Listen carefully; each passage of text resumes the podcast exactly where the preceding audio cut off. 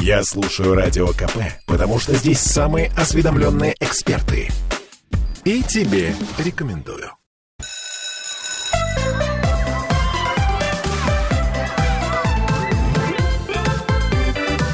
Родительский вопрос. 11.03 в Петербурге. Мы вновь возвращаемся в петербургскую студию радио «Комсомольская правда». С вами Ольга Маркина. И э, День защиты детей. Э, те, кто считает, что это праздник, на мой взгляд, немного заблуждаются, потому что защита детей — это наша обязанность прежде всего. И сегодня у нас традиционно, я бы сказала, то есть традиционнее некуда. Анна Митянина, наш детский омбудсмен, наша защитница, защитница самых э, слабых, самых незащищенных, самых э, обижаемых, как выясняется. А, доброе утро. Доброе утро. И у нас сегодня еще в гостях Михаил Ветров, а, председатель Ассоциации производителей детских товаров а, работы и услуг. Михаил, привет. Да, доброе утро. Мы в прямом эфире, друзья мои, и мы сегодня очень ждем ваших э, писем, звонков. 655-5005 это наш телефон прямого эфира, а также плюс 7 931 398 92 92 это наш WhatsApp, Telegram. А, кстати, у нас трансляция ВКонтакте есть, поэтому, пожалуйста, пишите туда. Анна Владимировна, я хотела, конечно, начать с самого неприятного, да. А, есть дети, есть проблемы, э, есть их решение. Ну, давайте с самой громкой истории последнего времени. Это детская коррекционная школа а, номер 4 Василиостровского района. Насколько я понимаю, э, тут ситуация практически однозначная. То, что произошло, оно э, существует. Я напомню нашим слушателям, что возбуждено два уголовных дела. Одно по статье истязания, а второе, я вот, честно говоря, не помню, по-моему, по... Э, ну, недобросовестное исполнение да, должностных недоб... обязанностей. Вот, против э, директора и против э, педагогов. Да. А, можем мы в двух словах вот прокомментировать эту историю? Э, знаете, как это сказать, вот э, это такой разрыв был для меня, например. То есть это, это какой-то жуткий шок, то, что я это услышала, то, что я это прочитала, то, что вот э, э, я узнала, что вообще такое может быть. Ну, Оль, что, собственно, комментировать? Правоохранительная система дала уже ответ на вопрос, есть ли там состав. Дело возбуждено, причем не только Следственный комитет, но и прокуратура сейчас занимаются рассмотрением этого дела. Внесено представление. Я буквально вчера с э, прокурором разговаривала о том, как будут дальше развиваться события с точки зрения процессуального законодательства. Конечно, вы хотите от меня ответа на вопрос, как это вообще могло произойти? Ну, конечно, конечно, к сожалению. Ну, и здесь нет однозначного ответа. Первое, что напрашивается, наверное, выгорание, наверное, эмоциональная вот эта вот пустота, которая у этих людей. Но, с другой стороны, я всегда об этом говорила – ну, для этой службы, для социальной э, защиты, для работы с детьми с особенностями, ну, особые, особые люди. Там нельзя работать просто за э, приличный заработок и длинный отпуск. То есть, стало быть, все-таки не финансовая сторона, как многие пишут, да, что, типа, вот если бы им больше платили, если бы там... Ну, ерунда все это, Сколько да? мы с вами говорили на тему, что не все деньгами меряется. И вы наверняка, э, задумавшись, всегда вспомните педагогов и социальных педагогов, которые служили детям по призванию, не за награды, не за посты, не за медали. За милосердие у нас есть знак в Петербурге. Ежегодно э, присваивается, в том числе и педагогам, работникам вот такого рода учреждениям. Ну, те люди, которые действительно душу свою детям отдают. И это некрасивые слова. Ну, просто мы же все очень разные. Кто-то способен работать волонтером, а для кого-то это вообще невыносимо. Анна Владимировна, а как вот, э, как сказать, как на государственном уровне эту ситуацию поменять? То есть, может быть, какое-то должно быть дополнительное, я не знаю, психологическое тестирование там, или, ну, ну как-то вот... Да, да, конечно. Оно существует на данный Оно момент? есть, но... То есть это бы, все условность, да? Я ну. бы не ограничивалась только превентивными мерами, ведь э, педагога такого, его надо тоже поддерживать. Вы знаете, я с каким явлением сталкиваюсь? Родительский террор. Вот ко мне порой приходит можете задумать, руководители образовательных учреждений, которые измучились с конкретной семьей, с конкретным родителем, которые, понимая, что ни одно обращение не будет оставлено без внимания, занимаются просто терроризмом родительским. Забрасывая правоохранительную систему жалобами. Разбираешься, когда до деталей, вот до руды копаешься, там нет причины для, для вот такого рода агрессии в отношении то, педагога. То есть получается, что это оборотная сторона Однозначно. медали. А как, а как вот быть, когда, предположим, с одной стороны мы видим, да, по факту, что то, что произошло, но там есть все доказательства. То, что произошло, это действительно насилие, это истязание, это то, все пятое. Где грань? Да никто не, на, не начертит вам общий уровень культуры, общий уровень доверия. Ну и, конечно, еще раз, вот сопровождение людей, которые работают с тяжелой категорией детей. Э, не только отпуск э, длительный, не только там особые условия работы, и психологическая помощь, вы о ней упомянули, и возможность каких-то практик, восстановительных предоставлено. Uh-huh, uh-huh, uh-huh. И вообще вот э, подготовка таких специалистов ведь задолго начинается до того, как они приходят в конкретное учреждение. Значит, это программа э, педагогическая, которую реализуют вузы, она тоже должна с акцентом, вот у нас социальные работники учатся по специальной программе. Я очень надеюсь, что их, как и врачей, учат эмпатии, принятию и, самое главное, каким-то собственным защитным механизмом. Но тяжело, правда. Это очень тяжелая работа. Я сейчас совершенно не собираюсь тут вставать на ту или другую сторону. Еще раз, правоохранительная система уже обозначила наличие там состава... Преступления, э, ну, грубо говоря. Давайте да? назовем его правонарушением, угу, потому угу. что квалификация может меняться угу, в процессе угу. рассмотрения. То, что я э, сожалею о произошедшем, то, что мне безумно жаль этих детей... Мне тоже. Это, э, это объективный факт. Я его подтверждаю. А, ну, а, тогда предоставим компетентным органам вынести компетентное решение. Я очень надеюсь на то, что это И мы, будет. кстати, вошли в состав комиссии, которая занимается разбором всей Именно этой истории конкрет... внутри учреждения. Да. Угу. Сотрудники аппарата там вот и мои глаза и уши, и мы знаем все, как будет происходить дальше. А, я так понимаю, что пока в интересах следствия... Ну, это и неправильно будет да. нам сейчас. А, как, как обычно мы это говорим, журналисты, мы держим эту историю на контроле. Хорошо. А, Анна Митянина. И э, к нам, э, к разговору к нашему присоединяется наш э, гость сегодняшний, Михаил Ветров. Я так понимаю, Михаил, у вас тоже, в общем-то, очень много, как у производителя детских товаров и услуг, каких-то... Так, у вас, по-моему, телефон звонит, давайте, как сказать мы выключим его, как минимум. Я напомню нашим слушателям, что мы в прямом эфире и что э, нам можно звонить и писать, и что сегодня мы говорим о защите детей, о том, как это необходимо и от кого, самое главное, мы их будем защищать. Э, вот. Ну, давайте все-таки не, не, будем ждать, пока вы выключите мобильный телефон. А, какие опасности? Вот смотрите, мы, я, я поговорила с Лизой Алерт на их, а, по-моему, 25-летие или 20-летие. Я просто принимала активное участие. Я даже как это снимала свои промо-ролики, потому что я их очень люблю и считаю, что они занимаются таким настоящим делом. Так вот, их статистика по, а, по тем детям найден погиб, она очень грустная.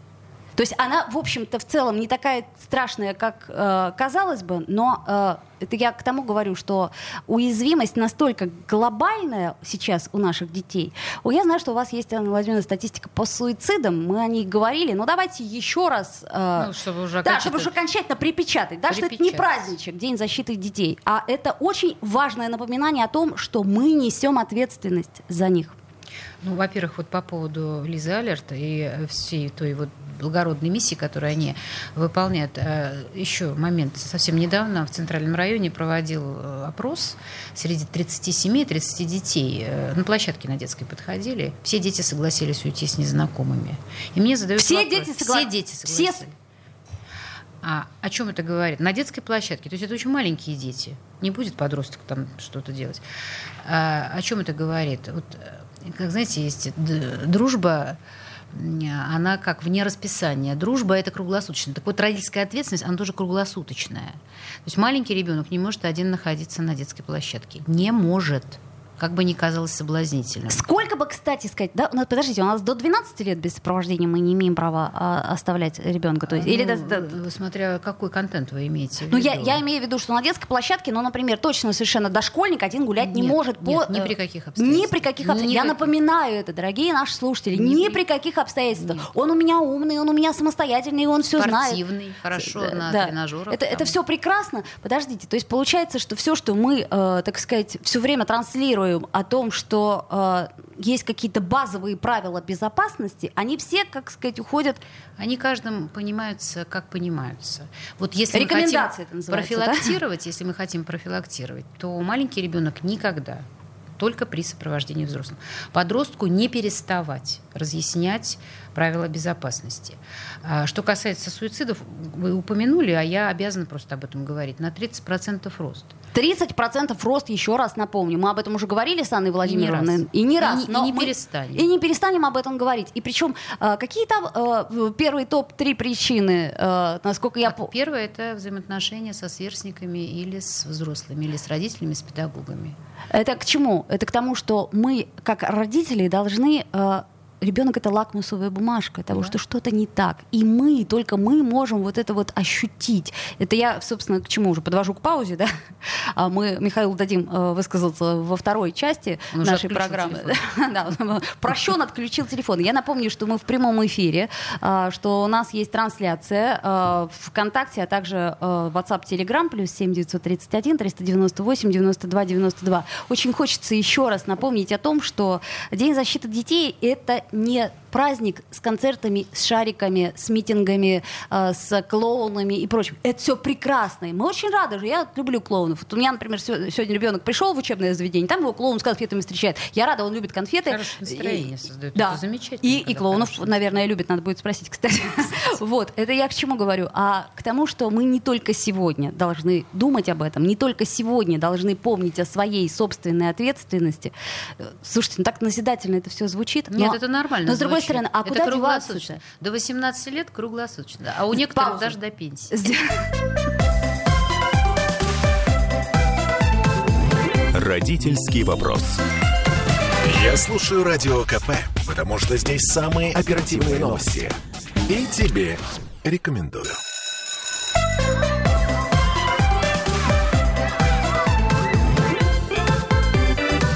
Родительский вопрос.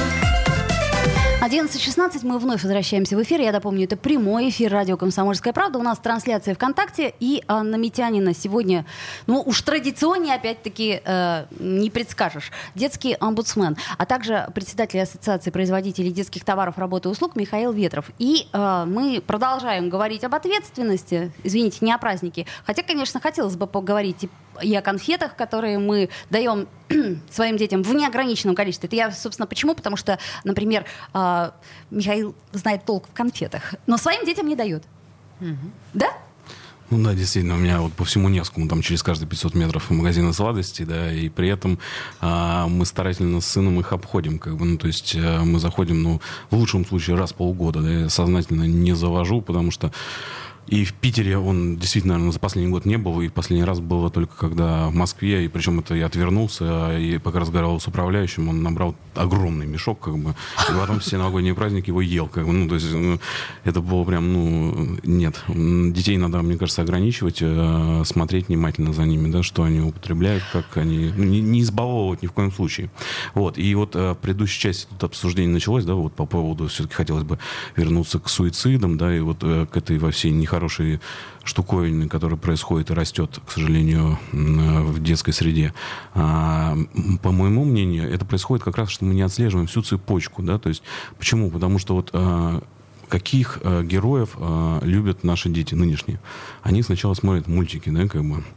А В нашей стране, кстати, за последние годы э, развернулась ну, такая целая хорошая мультииндустрия. Да? То есть у нас Безусловно. много- Я могу очень много, кстати, привести примеров. Я в этом просто дока. У меня очень много знакомых Вот. э, любителей Вот, мультиков. мультики. А, но при этом к нам проникают всякие не очень хорошие мультики. Да, Да ладно? Ну, ну, ну, много, да, на самом деле. Так что? А, Я бы ограничивал, я бы ограничивал... э, Что, на вот- на законодательном уровне запретить? Как Ну, аниме запретили, да? И это решит все проблемы. Но это не решит, но это начало решения, да, то есть на самом деле... То вот есть это- сначала решение запрет, на- Частичный запрет, да. Ну, э, не запрет полный, а, а, хотя бы мониторинг и регулирование этого рынка. Да? А есть- каким образом мы будем регулировать этот рынок, если мы его можем, смотрите, либо запретить, либо не запретить? То есть у нас другого варианта нет. Регулировать ты можешь, вот, например, э, сидит э, мой сын, у него в руках телефон. Я могу перегнуться и сказать, ну-ка, сынок, дай-ка на секундочку телефон, я просто посмотрю, что ты там делаешь. Стоп!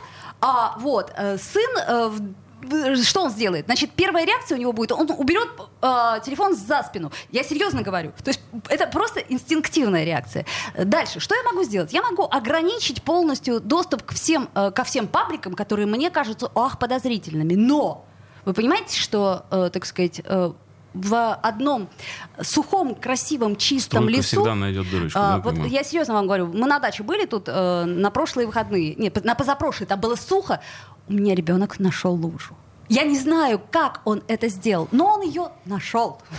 Ну, Он же любознательный. Да, да, да. интересен мир во всех его проявлениях, а не только в том контенте, который вы считаете для него допустимым. Ему все интересно. Так это я, собственно, к чему говорю? К тому, что он испачкал новую ярко-желтую жилетку, это все нормально. Я это, естественно, позволяю делать, но вы понимаете, что ограничение и запрет — это не решение проблемы, это больше, большая приманка для человека. Я не говорю про ограничения и запрет. А про там, что? Вот смотрите, если у нас взять общий там 100% рынка мультфильмов, да, если на нем будет там 99% хороших мультиков нашего производства, да, ну, как сказать, доброжелательных, Ага. и будет какой-то 1%, ну, таких сомнительных мультиков.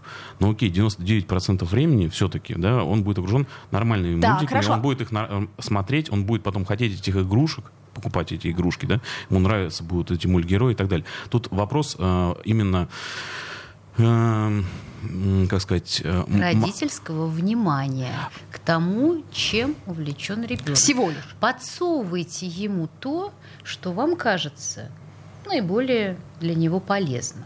Давайте ему возможность выбора. И будучи человеком опытным, мудреным опытом, э, баланс обеспечивайте. Пусть посмотрит. Но те мультики, которые вот вам кажутся, я, например, люблю наши советские мультики, их можно смотреть бесконечно, даже взрослым. Почему, им не, почему они не интересуют А я вам скажу, детей? а я вам скажу, Расскажите. значит, смотрите, поставила я ребенку аленький цветочек.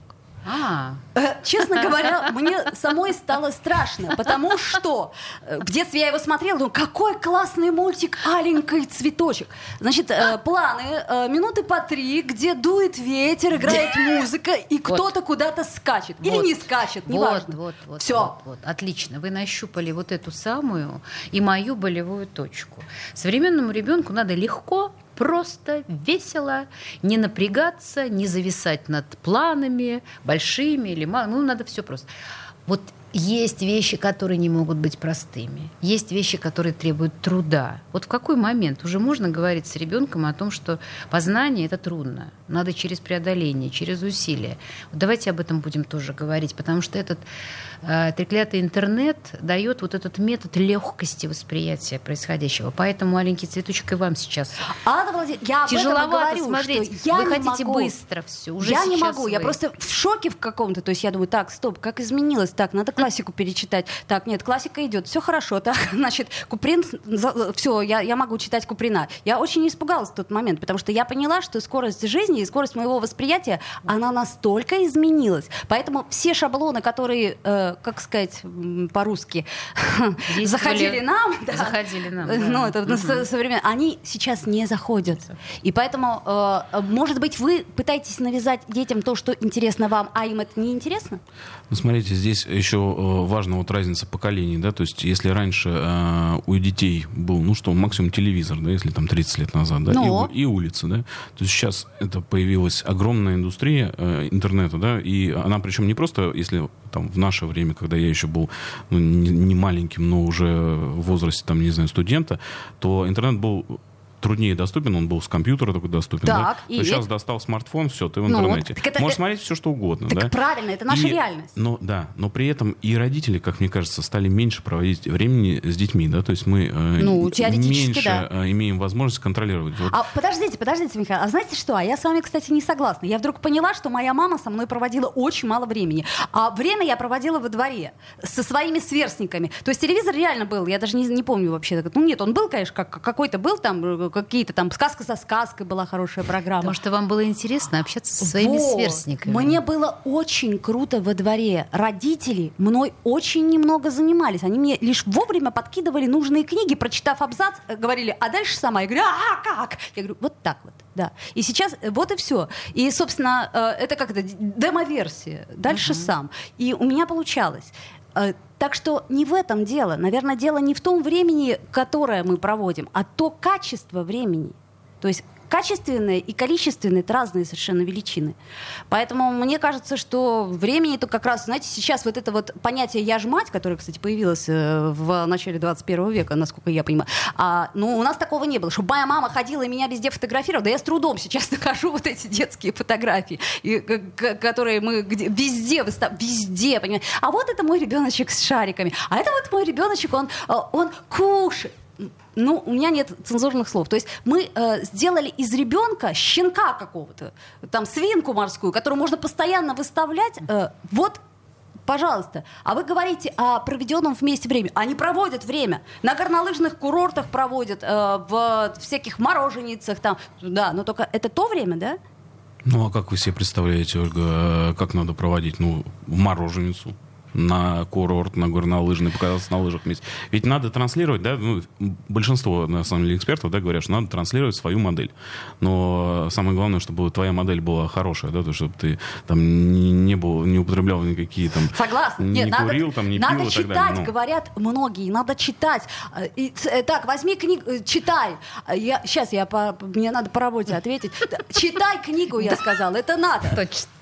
Слушайте. Нет, ну это говорить и Нет, делать так- это разные, да? Так бы, вот, ну, собственно, вот. может быть, об этом мы сегодня говорим. О том, что говорить и делать это совершенно, э, так сказать, как говорят в Одессе, две большие разницы. То есть, может быть, качественное, проведенное с ребенком время, буквально, я не знаю, пять минут на разговор о чем? Что у тебя случилось? Я вижу, что ты грустный. Он говорит, ничего, мама, ничего у меня не Нет, контакт случилось. это безусловно, до- доверительные отношения, это, наверное, самое главное. Их, ну, тут момент другой, что ну, у меня нет такого опыта, у меня там дочки еще уже там 6 лет, сыну 7, да.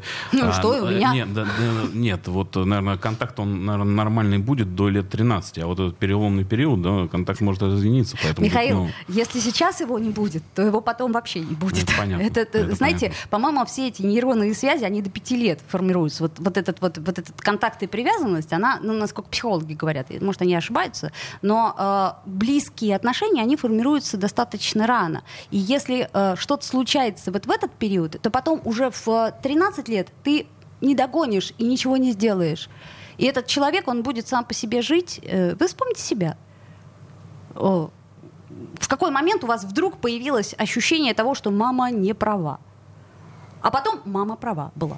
Да? Но это, собственно, так, лирика се- сегодняшнего дня, потому что тема вообще-то на самом деле, я напоминаю, очень серьезная. Мы э, все время говорим об опасностях, э, с которыми сталкиваются дети, но говорим.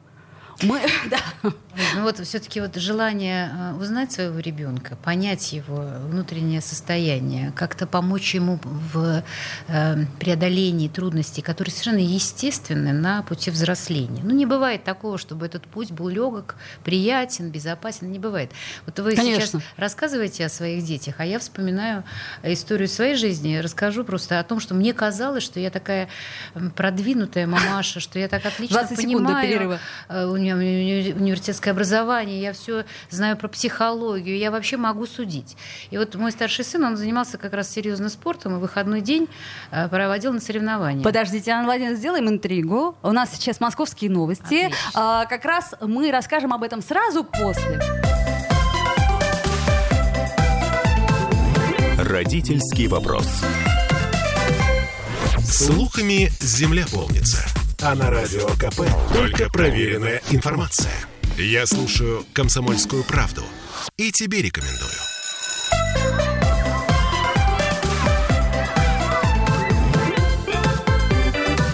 Родительский вопрос.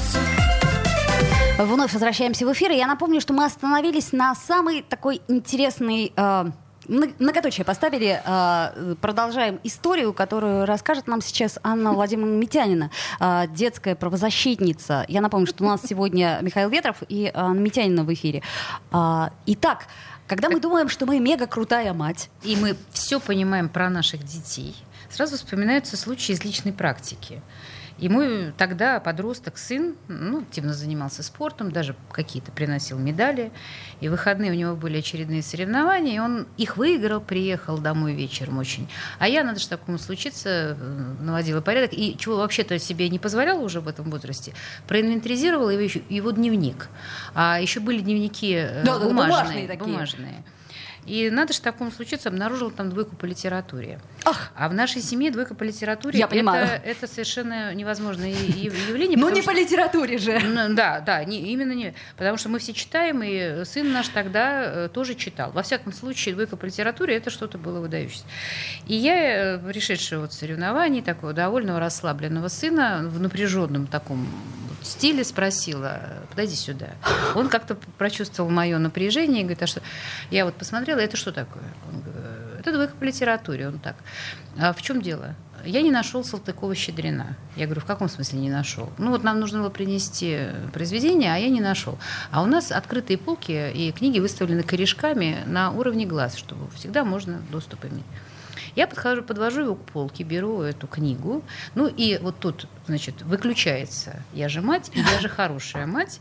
И мое бессилие психологическое я запускаю в него этим томом. Салтыкова-Щедрина. Я сожалела очень, не спала всю ночь Я очень хорошо вас понимаю. как вы сегодня.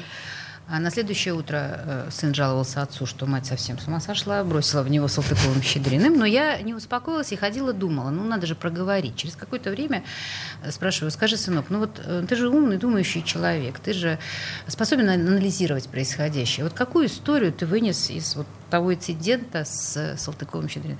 На что мой, как оказался уже взрослый сын, обладающий хорошим чувством юмора, сказал, что у мамы хороший удар справа. Всего лишь. Да. И э, вот представьте, сколько прошло лет, очень много лет, он уже очень взрослый. А я до сих пор вспоминаю, как вот фиаско свое родительское. То есть я совершенно не, не, не, не о том думала в тот момент.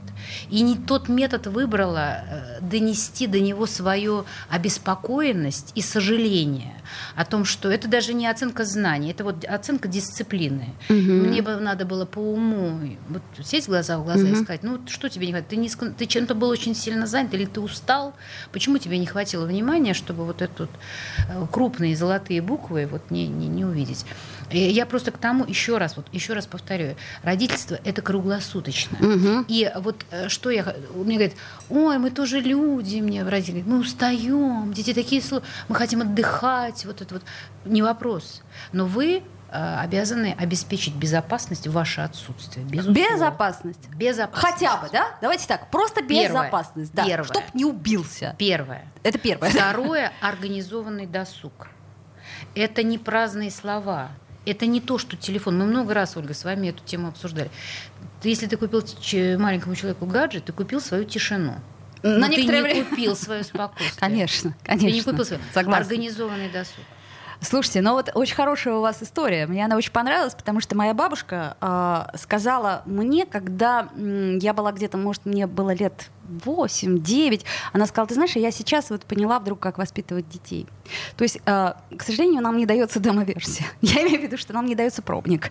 Если бы давался пробник, э, мы бы э, все вот эти вот ошибки, да, то есть вот вы сейчас рассказываете, я понимаю, что вы до сих пор вот эту историю все равно переживаете, потому что я, когда э, с ребенком вот такая, у меня происходит срыв, да, эмоциональный, да, я потом очень долго переживаю, прошу прощения, я анализирую, а ну, нельзя все грабли обойти. То есть вот если бы у нас было две жизни, вторую жизнь мы бы провели в Простоквашино. Но у нас как бы одна жизнь.